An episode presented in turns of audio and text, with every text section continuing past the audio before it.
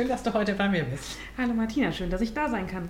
Ja, das freut mich doch. Ja, sag mal, ich habe auf deiner Seite New Ways for Change deinen neuen Blogbeitrag gelesen und dachte, das wäre ein schöner Anlass, dass wir uns heute darüber unterhalten, wie es dir ging die letzten Wochen und wie du überhaupt darauf gekommen bist, den Blogbeitrag zu schreiben.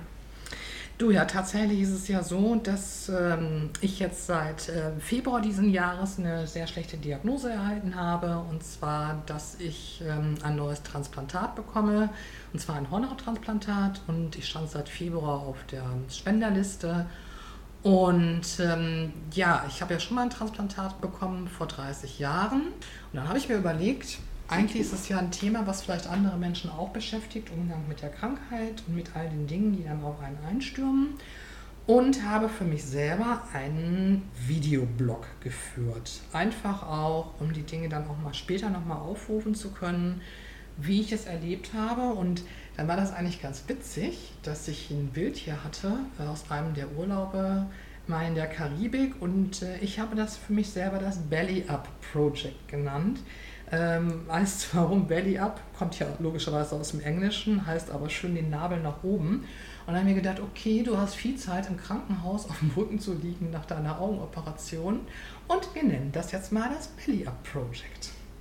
Ist ja schön, dass du immer so ein grundpositiver Mensch bist. Das äh, bewundere ich sehr. Und bei dieser Diagnose ist ja dann so, dass man auch ins Negative fallen könnte. Und was waren denn so deine Schritte, um im Positiven zu bleiben, um da die Perspektive ähm, im Positiven zu behalten? Du, das ist ja tatsächlich, könnte ich jetzt nicht sagen, das ist dieses oder jenes. Ähm, aber was mir tatsächlich viel, viel geholfen hat, ich, meine, ich lebe ja nun seit 30 Jahren mit so einer Diagnose und es gibt ja sehr, sehr viele Menschen, die auch chronische Krankheiten erleben. Und ähm, was mir tatsächlich immer hilft, ist zu sagen, von Tag zu Tag denken und auch zuversichtlich zu denken. Und Zuversicht bedeutet für mich jetzt nicht einer gewissen Naivität, sondern eben sozusagen einen realistischen Optimismus walten zu lassen und zu sagen, Mensch, was kann mir passieren? Wie kann ich mit den Dingen umgehen? Aber das ist das Interessante bei diesem Videoblog, den ich gemacht habe. Wenn ich jetzt zu dir sagen würde, da war alles toll bei der Aufnahme, war es jetzt nicht. Und ähm, was ich auch wichtig finde, für mich die Erkenntnis auch ähm, eine gewisse, wie soll ich das jetzt formulieren, ähm, auch mal zuzulassen, dass es Tage gibt, die nicht toll sind, an denen man vielleicht auch mal ein Tränchen verdrücken kann und auch seine Ängste und Befürchtungen zuzulassen und ähm, ja, dann aber auch dann zu sagen, was kann ich dafür tun, dass es dann besser wird. Also du würdest sagen, dass Zuversicht nicht gleichbedeutend ist, jeden Tag mit einem strahlenden Lächeln durch den Tag zu laufen und zu denken, wird schon alles gut werden? Nein, weil das Thema wird schon alles gut lernen, das wäre jetzt so etwas, wo ich jetzt sagen, das wäre so ein bisschen naiver Optimismus. Und genau darum geht es ja eben nicht. Es geht ja darum zu sagen, ähm, sich Fakten zu beschaffen. Also das heißt, für mich ist es immer sehr, sehr wichtig, ähm, was sind die Fakten, worum geht es? Und bei mir war es einfach so tatsächlich, ich stand mit dem Rücken an der Wand. Entweder ich sehe nichts mehr oder ich lasse mich auf eine OP ein, bei der ich eine 60-prozentige Erblindungsgefahr hatte oder hatte. Ich kann jetzt sagen, ich bin durch. Und ähm, es ist dann also für mich ganz wichtig zu sagen, ähm, was kommt auf mich zu? Was sind die Methoden? Was ist der Eingriff? In welchem Zeitpunkt? Und ähm, ja, was kann ich dazu beitragen? Und dazu beitragen kann ich letzten Endes nur meine Einstellung, äh, mein Mindset. Das heißt, mit welchem Mindset setze ich mich damit auseinander? Und ähm, zu sagen, ähm, wie geht es nach der OP weiter beispielsweise? Was erwartet mich im Krankenhaus? Ähm, wie kann ich mit diesen Dingen umgehen? Ja, und in deinem Blogbeitrag habe ich gelesen, ähm, dass das ja auch jetzt man nicht von den Ärzten erwarten kann, dass die sich mit solchen Themen wie Zuversicht und ähm, positiver Grundhaltung mit den Patienten auseinandersetzen. Denkst du, da bräuchte es was anderes, gerade weil du ja auch geschrieben hast, dass es einige, dass du einige Menschen getroffen hast im Klinikkontext, die ähm, vor ähnlichen Operationen oder mit ähnlichen Krankheiten konfrontiert waren und der jetzt nicht jeder so eine Ausbildung, eine Coaching-Ausbildung hat wie du. sondern ja ähm, da eher darauf angewiesen wäre, einen Input von außen zu kriegen oder einen Anstoß, wie er damit zuversichtlicher umgehen kann. Das ist tatsächlich die Erkenntnis gewesen im Krankenhaus. Ähm, irgendwann findest du dann auf einmal Gleichgesinnte, hätte ich beinahe gesagt, Gleichgestellte, weil es ist bei jedem, glaube ich, so, jeder geht mit seinen Ängsten und Erwartungen ins Krankenhaus und egal welche Krankheit du hast, ich habe auch Menschen getroffen, beispielsweise mit Makuladegeneration, also mit Netzhauterkrankungen, ähm, die eben, sage ich jetzt mal, auch ihre Befürchtungen ja haben. Und ähm, ist es einfach so, im Klinikalltag können die Ärzte ähm, uns diese Ängste nicht nehmen. Und ähm, da kann man jetzt darüber streiten, ist das gut oder nicht. Natürlich finde ich es nicht optimal, aber wir müssen da auch mal Realismus walten lassen und sagen, ähm, haben die die Zeit dafür, ja oder nein? Und da finde ich es ganz wichtig, das ist der Austausch mit anderen, zu erkennen, es gibt auch andere Menschen, die ihre Ängste und Befürchtungen haben. Und jetzt bei meiner Erkrankung ist es so, wir sind in einer Grauzone ähm, der Erkrankung. Ich bin nicht, ähm, sozusagen, ich bin ja jetzt nicht blind. Das heißt, es gibt keine Blindenorganisation, die mich zum Beispiel betreuen mhm. würde.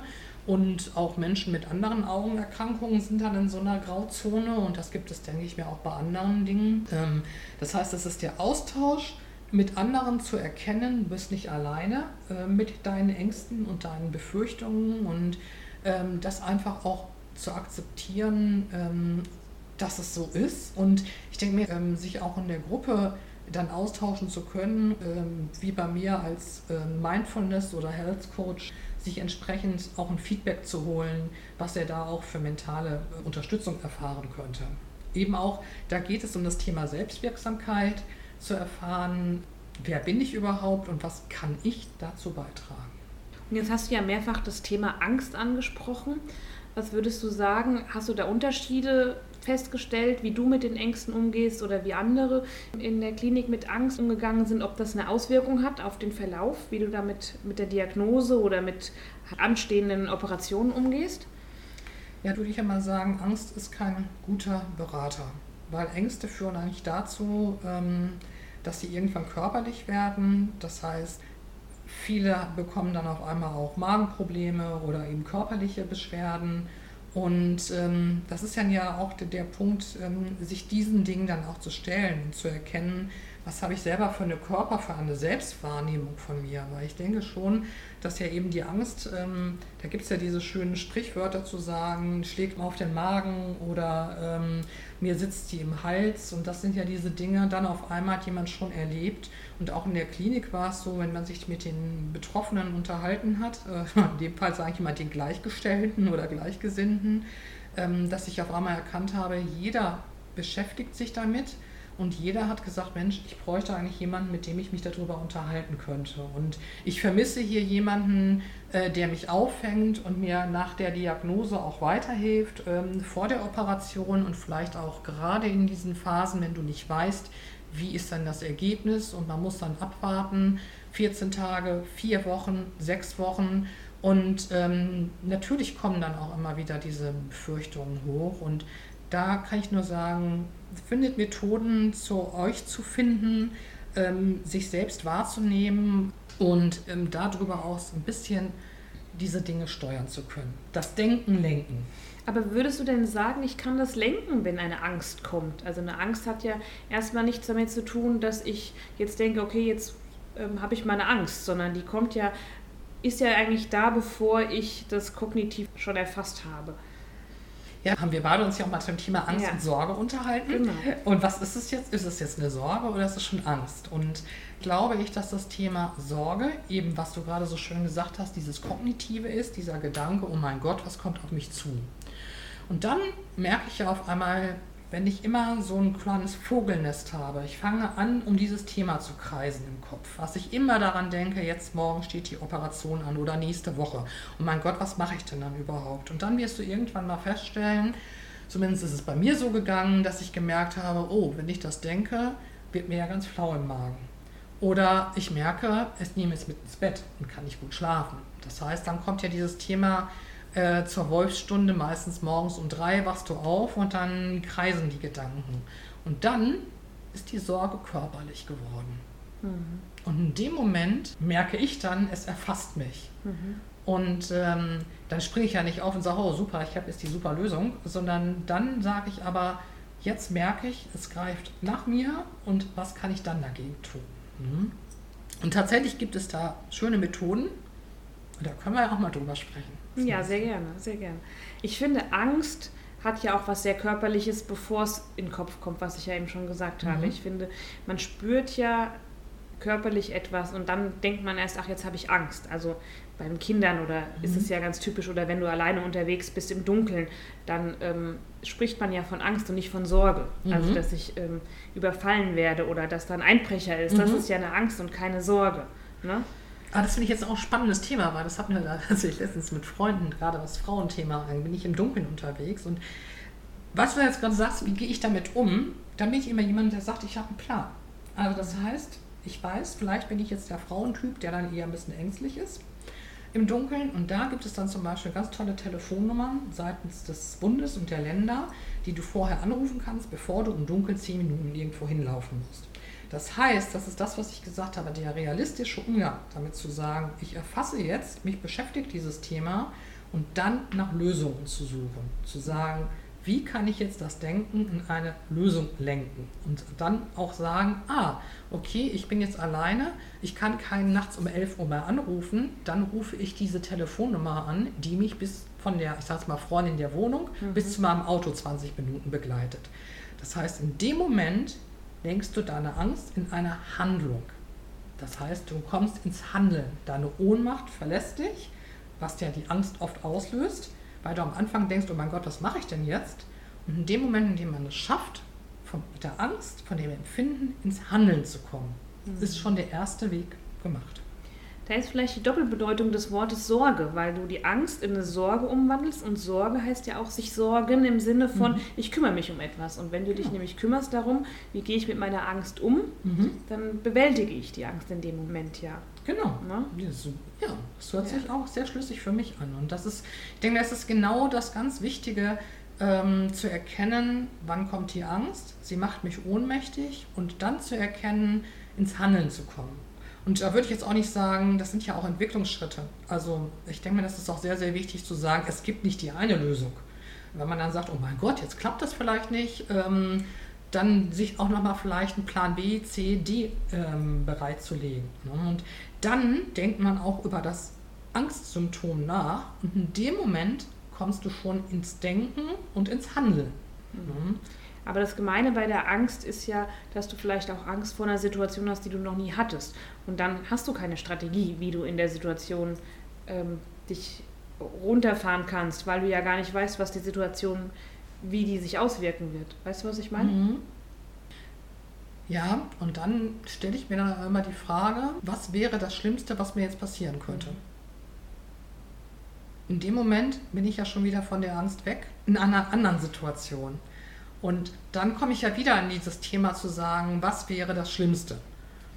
Und tatsächlich ist es dann ja oftmals so, dass das Schlimmste eigentlich so manchmal abstrus ist, dass ich schon selber anfange zu lachen und zu denken, mein Gott, wie wahrscheinlich ist es jetzt, dass hier das oder das vielleicht passiert. Ne? Mhm. Und ich denke, was auch ein ganz wichtiges Thema ist, zu sagen, ja, dann auch einfach mal zu akzeptieren, ja, ich bin jetzt in dieser Situation und auch dieses Thema dann auch anzunehmen ne? und zu sagen, ja, es ist jetzt eben gerade nicht alles richtig toll ne? und ähm, Hochglanzformat, sondern ähm, ich nehme das jetzt an und ähm, dann eben zu sagen, was könnte mir am schlimmsten passieren, was wäre dann, wenn und dann bin ich oftmals auch schon wieder auf einem ganz anderen Thema und ähm, ja, beschäftige mich mit Lösungen. Aber das ist ja auch was, was wir gerade gesellschaftlich haben, diese Sorge, was passiert, wenn. Also was passiert, ähm, das hatten wir die ganze Zeit in der Corona-Zeit, jetzt haben wir es wegen Krieg und Energiegeschichte. Also dieses Sorgenvolle nimmt ja viel Raum ein. Wenn du jetzt bei dir guckst, was du die letzten Monate getan hast, um nicht in der kompletten Sorge zu versinken, was sind denn so kleine Schritte? Wenn du das jetzt sagst, ja, das war jetzt natürlich auch für mich ähm, ein schwieriges Jahr oder wir alle äh, sind von den Themen Corona, von Thema Ukraine-Krieg und jetzt natürlich auch diese anderen Themen mit Inflation und so weiter behaftet. Und ähm, was ich dann für mich mache, ist ähm, auch das Thema Medienhygiene. Das heißt, ich überlege mir ganz genau, ähm, wann schaue ich Nachrichten oder wann nehme ich das Handy zur Hand. Da würde ich jetzt zum Beispiel sagen, es geht dann eigentlich schon morgens los. Viele sagen ja, oh, ich nehme das Handy zur Hand und gucke jetzt erstmal beim Frühstück schon. Ich esse mal ein Müsli und schaue mir fünf Minuten irgendeine Webseite an, irgendeine App und ähm, dröhne mich mit Nachrichten zu. Und das sind zum Beispiel Themen, die ich dann überhaupt nicht mache in dieser Phase. Das heißt, ich ähm, selektiere sehr genau, wann mache ich was. Ähm, was mir immer wieder gut tut, ist mit ähm, meinem kleinen Schatz Rasti, meinem kleinen Hund, in den Wald zu gehen und dann noch zu sagen, Kopf frei zu bekommen, in die Natur rauszugehen und dann auch in dem Bemühen zu sagen, ich versuche hier jetzt mal, man nennt es Meditation Walk oder wie auch immer. Das heißt, ganz bewusst wahrzunehmen beim Laufen, was ist in der Natur los. Ich konzentriere mich auf meinen Hund. Und ähm, das sind die Kleinigkeiten, mit denen man schon sehr, sehr viel Ruhe ähm, dann auch für sich selber finden kann. Also aus meiner Erfahrung heraus. Auch dazu sagen, ja, es ist sehr schwierig vom Umfeld, ähm, aber auch da zu differenzieren, wer sagt was. Ich meine auch so ein bisschen das Thema Medienliteralität ist da sehr hilfreich oder Fake News, ähm, dass man auch nicht immer alles Glauben schenken sollte, was in den Nachrichten auch verbreitet wird. Und dann nochmal sagen sollte, okay, ähm, ja, was kann ich dazu beitragen, das zu ändern oder eben nicht? Und dann auch auf sich zu kommen und sagen, ja, erstmal auf sich selber so ein bisschen zu achten, auch das Thema Self-Care im ursprünglichen Sinne ist ja, ich kümmere mich um meine Gesundheit. Genau, also du würdest eher sagen, es geht darum, mehr zu sich zu kommen, wenn ich dich richtig verstanden habe. Ne? Ich kenne das, wenn ich irgendwie sorgenvoll bin oder irgendwie, dass ich mich viel ablenke, was du ja sagst, dann nimmt man das Handy zur Hand, guckt dieses, macht jenes. Und du würdest eher sagen, zu sich kommen und zu schauen, sich mit sich auseinanderzusetzen und in der Konfrontation dann eigentlich in die Ruhe zu kommen und nicht im Außen dafür zu sorgen, dass ich mich ablenke. Absolut. Also tatsächlich habe ich die Erfahrung gemacht nach meiner Scheidung oder Trennung. Ähm, da war ich dann sehr, sehr viel auf der Flucht aus heutiger Sicht und habe mich mit dem Außen abgelenkt. Und das hat ähm, zurückblickend nicht weitergebracht. Ne? Und ähm, ich komme nochmal auf diesen Begriff des Self-Cares. Ähm, ich habe ich da auch in einer ähm, Zeitschrift drüber gelesen. Ähm, der kommt ja aus dem eigentlichen Sinne aus der Frauenbewegung in den USA in den 60er Jahren, die damals keine Krankenversicherungen eben hatten, die im klassischen Sinne ähm, auf ihre Gesundheit achten mussten, um ihre Arbeitsfähigkeit zu erhalten. Mhm um ähm, sozusagen ja, im wahrsten Sinne des Wortes tatsächlich zu überleben. Und denke mir, das ist das, was hier immer so ein bisschen vergessen in der heutigen Zeit. Und ich fand diesen Artikel total interessant, weil es darum geht, ähm, erst in dem Moment, in dem wir auf uns achten und uns um, sel und uns selbst kümmern, sind wir ja in der Lage, auch mit anderen, sage ich jetzt mal, wieder in die Interaktion zu treten. Das heißt, in dem Moment, in dem ich auf mich selbst achte, ähm, bin ich auch in der Lage, wieder in, sozusagen ins Außen zu treten. Egal, ob das jetzt bei der Arbeit ist oder mit Freunden ist oder im Umgang mit anderen Menschen eben ist. Aber denkst du nicht auch, dass es dann irgendwann auch ein zu viel gibt? Also ich dachte gerade an deinen Begriff des Belly Up und kam dann auf Nabelschau betreiben. Ist ja so ein bisschen das Kritische, dass man dann plötzlich nur noch mit sich beschäftigt ist und guckt, was ist denn für mich gut und ähm, wie kann es mir besser gehen. Gibt es da nicht auch ein zu viel? Absolut. Und ich denke mir, darum geht es ja auch. Also es geht nicht um Selbstoptimierung. Weil das ist genau der Unterschied, würde ich jetzt mal sagen. Weil Selbstoptimierung, da bist du wieder von der Angst getrieben, zu sagen, ähm, im perfektionistischen Sinne, ich genüge nicht. Ja, ich war jetzt eher bei dem Selbstmitleid. Also wenn man ja sagt, ne, ich betreibe Nabelschau, hat es ja viel mit diesem, ich bin sehr mit mir beschäftigt und was, ach, wie geht's mir und so. Das hat ja dann auch was mit Du meinst nicht Selbstmitleid, du meinst eher Selbstmitgefühl? Oder genau, ich würde sagen, gibt es selbst, das Wort? Das gibt es nicht. Ja, doch, Selbstmitgefühl, denke ich mir, ist vielleicht dieses Thema, das ist eine Mischung aus Selbstbewusstsein und Selbstvertrauen, mhm. ähm, aus meiner Sicht. Und dieses Selbstmitgefühl, aber das finde ich eigentlich ein sehr schönes Wort, weil jetzt geht es doch darum, ich denke mir letzten Endes sind wir doch gerade wir Frauen oftmals so gepolt, dass wir doch eher an die anderen denken oder da, daran denken, wir müssen immer äh, funktionieren und eben nicht auf uns achten und eben nicht mit uns auch mitfühlend um uns kümmern. Das ist ja genau der springende Punkt. Ne? Das hatten wir ja auch schon, dieses, man macht man es lieber selbst, als dass man jemanden um Hilfe fragt. Oder mhm. ähm, dass man Aufgaben delegiert, macht man auch nicht, dann macht man es lieber schnell selbst. Genau. Ne? Das sind ja diese Dinge, ich glaube, die wir auch gerade, wir Mädchen, da ich jetzt mal so schön aus der Vergangenheit erfahren, dieses Harmoniebedürfnis. Ja. Ne? will ja bloß nicht jemandem zur Last fallen, dann machen wir es eben lieber selbst. Und das ist doch eigentlich das Interessante, weil letzten Endes ähm, hat das ja auch was damit zu tun, dass man sich selbst achtet ein Stück weit und sagt, ähm, letzten Endes, ob das jetzt die liebe Kollegin ist, die einen dann immer wieder fragt und dann schafft man es eben nicht Nein zu sagen und dann macht man es eben und hinterher beißt man sich in den Hintern und sagt sich eigentlich, Mensch, warum habe ich denn jetzt das nicht abgelehnt? Ist das auch eine Form von, für mich ist das jetzt auch eine Form von Selbstachtung oder Selbstbewusstsein. Ne? Und man verliert sein Selbst. Ich glaube, indem du damit beschäftigt bist, immer alles für andere richtig zu machen und alle anderen zu entlasten, wird das Selbst immer kleiner. Absolut. Und ja. genau das ist so der springende Punkt wo ich immer sage, ähm, das ist auch ganz, ganz wichtig, diese Sachen, die ich jetzt genannt habe, zu sagen, dieses Thema Selbstvertrauen, Selbstbewusstsein, Selbstfürsorge, Selbstwirksamkeit, ja, worum geht es denn? Einfach um das Reflexive. Da geht es nicht darum zu sagen, dass du sagst, Nabelschau zu betreiben, ne? sondern da geht es eigentlich darum, bei sich zu sein und dann eben auch, sage ich jetzt mal, auch entsprechend seine eigenen Grenzen ziehen zu können ne? und ähm, auf sich zu achten im wahrsten Sinne des Wortes. Und das ist mir ganz wichtig. Ich denke mir, dieses Thema, was wir immer haben, Selbstoptimierung, hier geht es nicht um Wellness oder um irgendetwas, ne? ähm, weil ich denke mir, die Menschen, die mit Selbstoptimierung unterwegs sind, ähm, sage ich jetzt mal, da geht es von Ängsten getrieben, nicht ausreichend zu sein. Ne? Egal, ob es jetzt um ihre Optik geht oder um andere Dinge eben geht. Und das ist sagen wir mal, ein ganz, ganz anderes ähm, Setting aus meiner Sicht. Aber wenn du jetzt von Grenzen sprichst, spüre ich gleich eine Angst, wenn man Grenzen setzt, ähm, dass man ja dann auch abgelehnt werden kann. Was also wäre daran so schlimm?